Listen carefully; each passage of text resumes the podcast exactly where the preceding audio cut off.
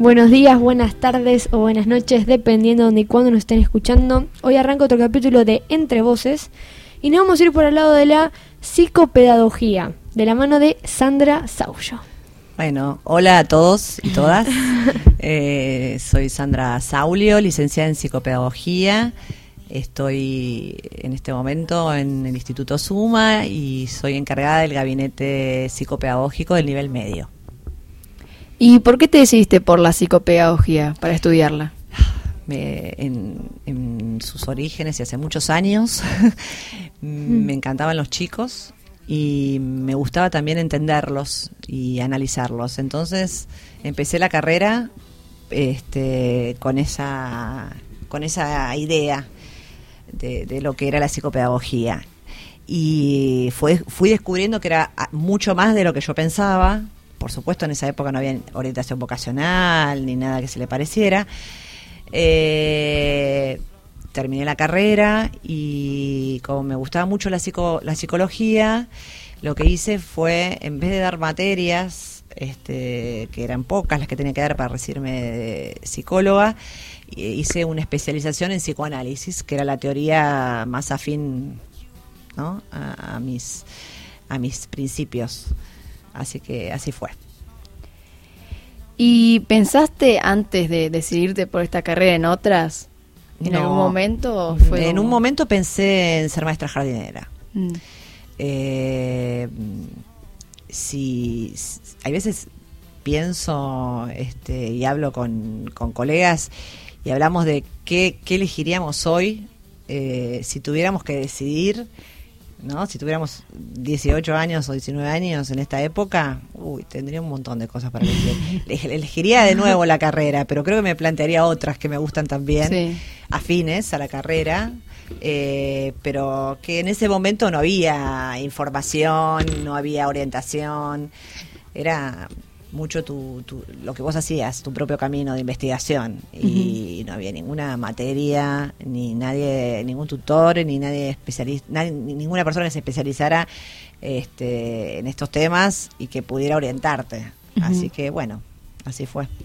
¿Y cuál podría ser una que hubieses elegido que ahora está y que antes no? Eh, me gusta mucho trabajo social, por ejemplo. Mm. Me gusta, me parece una carrera muy interesante. Bueno, no sé si van de la mano porque no es exactamente lo mismo, pero algo tienen. Tienen, tienen en común, sí, sí. Por supuesto haría lo mismo que estoy haciendo, eh, porque lo que hago lo hago con pasión y me encanta. Hay veces estoy muy estresada, eh, pero porque bueno, vivimos en un- una vorágine todos en esta sociedad de mucho trabajo y de muchas obligaciones y responsabilidades, pero la verdad es que lo que yo hago lo disfruto y me encanta contagiar mi pasión aquel que, que tengo enfrente para, para enamorarlos de lo que hago, ¿no? Una pregunta, ¿la mm, psicopedagogía tiene que ver con la psicología o... O sea, ¿es como una, una carrera dentro de la otra o algo? ¿Cómo, no, no, cómo son sería? dos ciencias diferentes. Eh, uno tiene que ver más con, con, con lo pedagógico, con, con lo educativo, hace más foco en eso, Eh, pero vos puedes tener dos lineamientos, un lineamiento más reeducativo, ¿sí? suponete un chico no, no sabe dividir, entonces vos este, tratás de, de- de- llevarlo al aprendizaje de la división con un montón de estrategias diferentes a las a las que se les, les presentan en la escuela. Esa sería como una línea más reeducativa. Y después hay una línea más este, psicológica, que es la que a mí más me interesa, que es ver el aprendizaje este, desde otro lugar. Si un chico tiene un problema de aprendizaje, verlo desde un lugar más sintomático.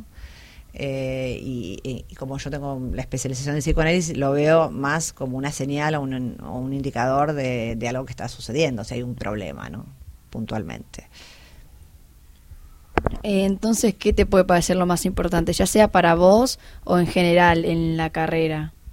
En mi O sea, en la pedagogía, ¿qué te parece que es lo más importante que uno tiene que saber? O a vos, no sé, por ahí te parece más importante el trato que le das a la persona que lo otro, ponele, como un ejemplo. A ver, a ver si, si te entiendo bien la pregunta. Eh, Para mí es importante que un chico tenga des- deseos de aprender. Eso es, para mí es clave. Deseos de aprender, deseos de conocer, deseo de informarse. Eh, eso este, habla de salud, ¿no? Em, cuando un chico no, no tiene ningún interés en nada, eh, ya sea aprendizajes o deseos de jugar, o de, bueno, estamos frente a un problema. Y me parece que eso es fundamental. Hay que ver qué pasa, que los deseos están apagados o están en la oscuridad.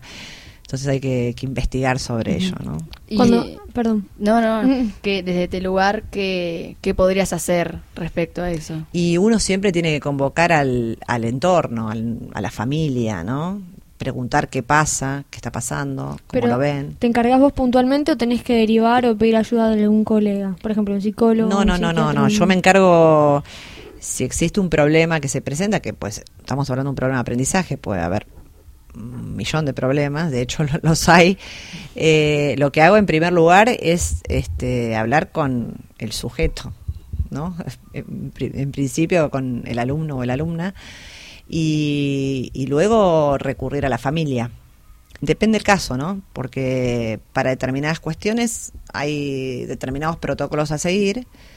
Supónganse que haya un, violencia familiar, uno tiene que seguir determinados protocolos que te, que te indican eh, este, para todas las escuelas. Entonces eh, no podés hacer lo que vos querés, sino tenés que seguir ciertos pasos este, que atiendan a la integridad y a la salud de- de- del chico. Claro, además de haber tipo un montón de variables y un montón de conflictos, o sea, relacionados entre sí, o una mezcla de varios. o sea, Totalmente, siempre... no hay nada puntual, digamos. No, siempre son muchas las causas que, que provocan un, malestar o un síntoma en un chico, eh, una condu- conducta este, disruptiva. Siempre hay una causa este, y, y pueden haber más de una, no una sola, hay muchas, muchas. Eh, y estudiando, ¿hay algún dato que vos dijiste, uy, no lo puedo creer, tipo que te haya sorprendido mucho o que te haya resultado interesante y por eso seguiste eso? Porque psicoanálisis lo seguiste por también, supongo porque te habrá interesado más eso y te habrá parecido más importante Sí, de alguna forma sí, para sí. verlo. Eh, bueno, yo cuando estudiaba en, en la universidad, eh, lo que me generó más inquietud este, y más atracción fue entender que, que todas nuestras conductas tienen un porqué. ¿Sí? Entonces, eso me generó un, entusiasmo por abordar toda la teoría este, freudiana y, y entenderme más a mí misma y más a los demás. Eh, que había motivaciones a veces inconscientes que nos hacen por ahí movernos de una manera determinada eh, y hacer cosas que escapan de nuestra conciencia. Entonces, eso me pareció alucinante para, para investigar. Entonces, después de, de- de terminar la carrera, estudié muy a fondo toda esa teoría. Lo ves como una ayuda lo que estás haciendo también al alumno, al que está Sí, acá, lo sí, ves sí. eh, de ese lado, no solo... Sí, es servicio. Claro, sí. Es, es, este es servicio. Este, cada uno tiene sus pa- particularidades. A algunos les gusta la ciencia, a algunos les gusta, no sé, la técnica. Bueno, técnica depende de donde la mires, ¿no? Pero eh, cómo la enfoques. Pero para mí esto es un servicio. Y a mí me completa también este, poder ayudar a otro. Eh, Te iba a preguntar lo mismo. Si una vez que, por ejemplo, resolvías un problema o más o menos a- eh, encaminaba la situación, Sí. si decís, bueno, logré Ah, esto, sí. me siento completa. Totalmente. Eh, obviamente después cuando llega otro problema es como, bueno, otra vez eh, un, un objetivo. sí. Otro desafío más Otro que tenés, desafío más sí. y cuando lo completas, ah, bueno, listo. Es como que te, te tranquiliza, digamos, te, te sentís... No, te, te- es, es, en- es plenitud total, total. Eh, hay veces me emociono cuando hay algunas cosas que, que, que cierran y que, y que se concretan eh, y que por ahí este, eh, se encaminan para el lado más sano, más saludable para la, para la persona en cuestión. Este, me siento muy feliz, me siento muy feliz.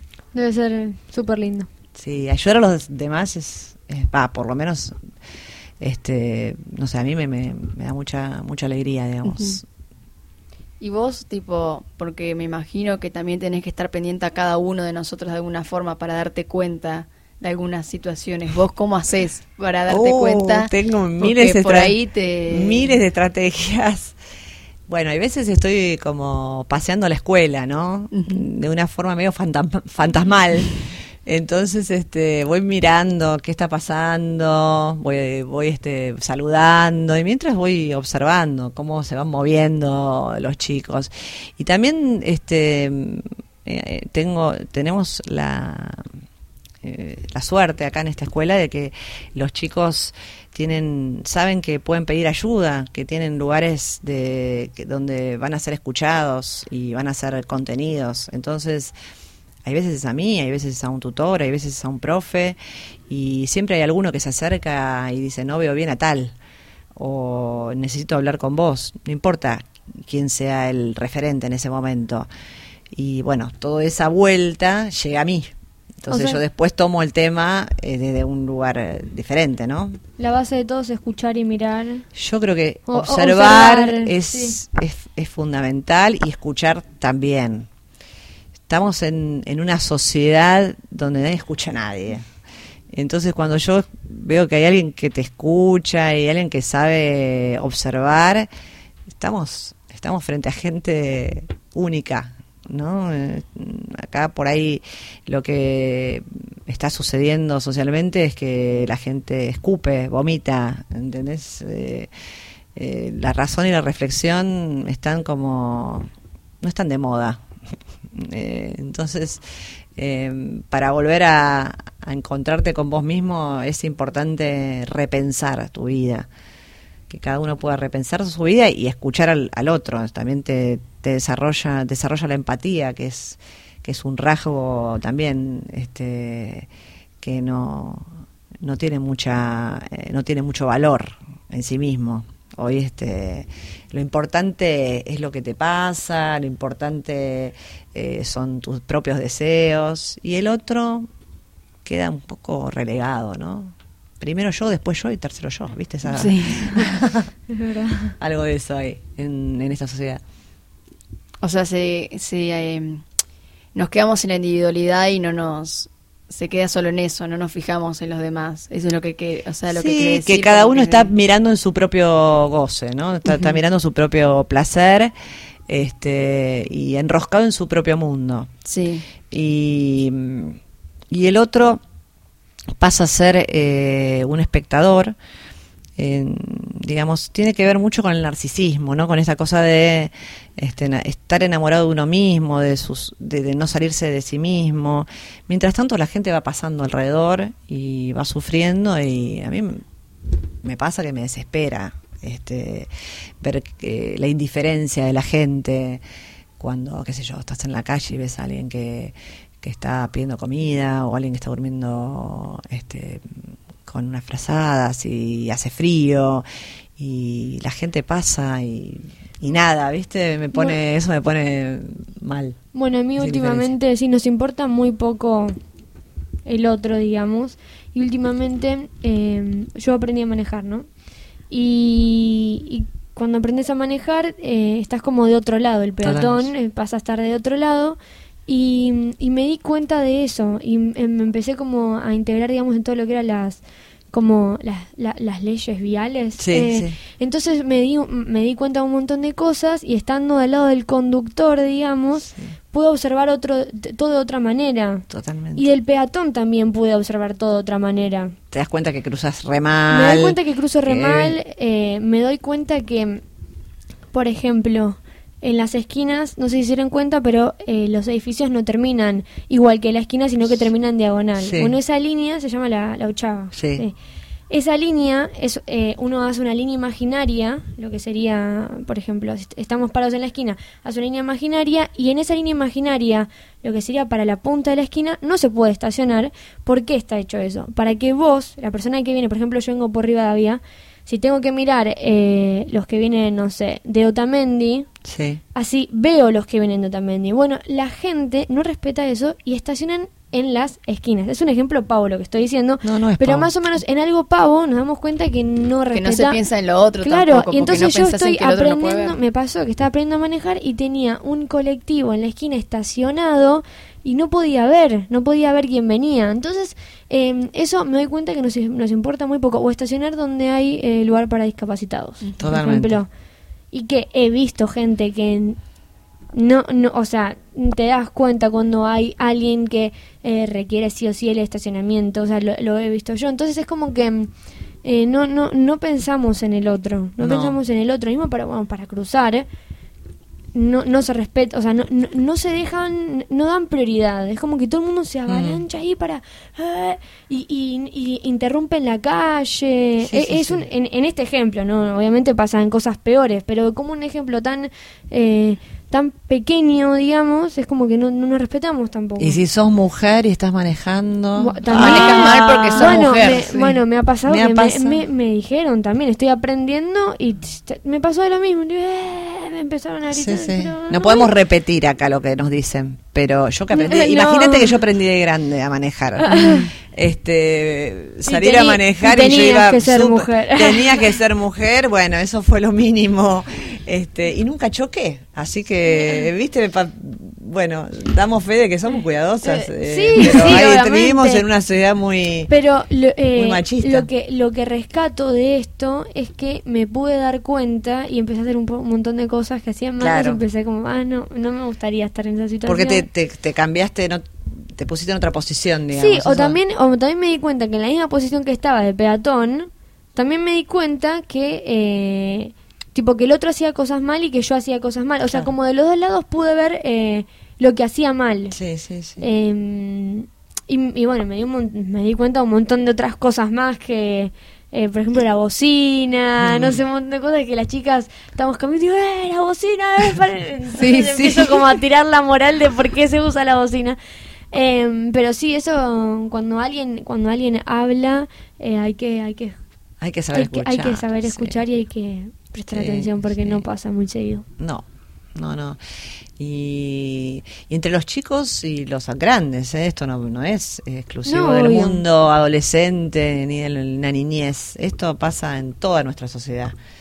Eh, y cada vez va, va, vamos como transitando más esa cosa de falta de escucha, de no registro del otro. Si, si hiciéramos las cosas pensando en el otro, uy, esto sería, la sociedad estaría mucho Mejor. mejor, vivirla, sí, sí. Sí, aparte un ejemplo tan básico como eso, que lo vemos todos los días, en realidad también refleja cómo somos como sociedad, porque sí. si en algo tan chiquito ya podemos ver algo así, de que no se está pensando en el resto, Sí, sí.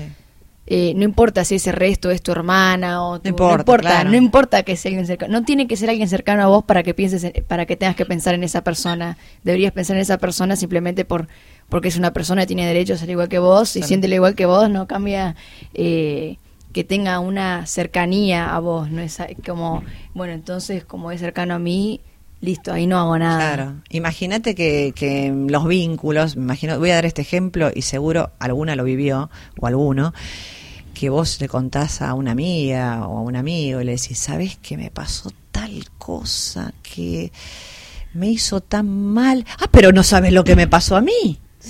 Vos Ah, quedaste en segundo plano este y pasó el otro a tener el protagonismo absoluto. O sea, nunca te escuchó. O sea, me incluyo que ay, alguna vez, cuando uno está por ahí en un momento crítico, puede pasarle esas cosas. Digo, es, es como habitual que ese tipo de cosas pasen. Y todo el mundo cuando vos contás esto dice, sí, sí, a mí me pasó, sí, a mí me pasó. O sea, bueno, esto habla de, de esa de esa falta de, de- escucha y de no poner no saber poner la oreja. ¿no? De- Y no saber ponerse en el lugar del otro. Totalmente. también. Tampoco es como que eso lo tenemos totalmente afuera. O sea, no, no, no nos ponemos en el lugar del otro. No pensamos en lo que le podría llegar a pasar esa persona si estuviera en nuestro lugar o al revés, Claro. también, viceversa. ¿Qué pasaría? ¿Nos gustaría estar eh, nosotros en esa situación? ¿Cómo nos sentiríamos? ¿Qué pasaría? ¿Qué... O sea, es como un montón de cosas que nos faltan aprender Sí, desde sí. muy chiquitos. Sí, Y- sí. Bueno, eso se aprende, digamos, con los años. Este, uno debería, en terminada la adolescencia, debería haber conformado eh, tres aspectos que son eh, la consideración de los otros, la valorización del esfuerzo y la capacidad de espera. Fíjense las tres cosas que parecen simples, que les estoy diciendo, y que no todo el mundo puede bancarse a esperar, entender al otro o considerarlo, ¿sí? valorar el esfuerzo. Mm, Si, si logras esas tres cosas, bueno, ya sos un adulto, sos, sos una persona madura, pero ni un adulto hay veces puede lograr una de las tres cosas. Así que es, es todo, todo un desafío. O también hay veces que eh, como que estamos acostumbrados, como decías, de que uno es siempre se mira a uno mismo, ponele Sí. está metido en eso. Y por ahí uno se mira uno mismo solamente para halagarse, pero también tipo esta piola decir, si yo hice tal cosa y no estuvo bueno. Totalmente. Y yo hice tal cosa, porque eso también, si vos lo autocriticás Sí, y te lo valo- no te lo valorás, te lo valorás como malo, Sí. podés cambiarlo y no dar eso al mundo. Sí, o sea, porque hay veces que también no te das cuenta tal vez y dices, uh, no, hice esto y no estuvo bueno.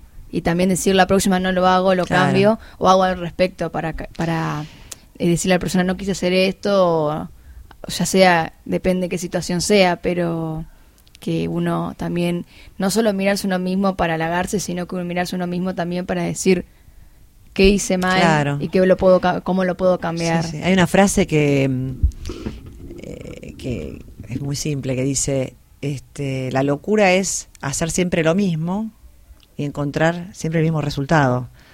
O sea, viste, mandarte macanas todo el tiempo con las mismas estrategias, con, con, con, las mismas este, maneras y siempre vas a caer en la misma.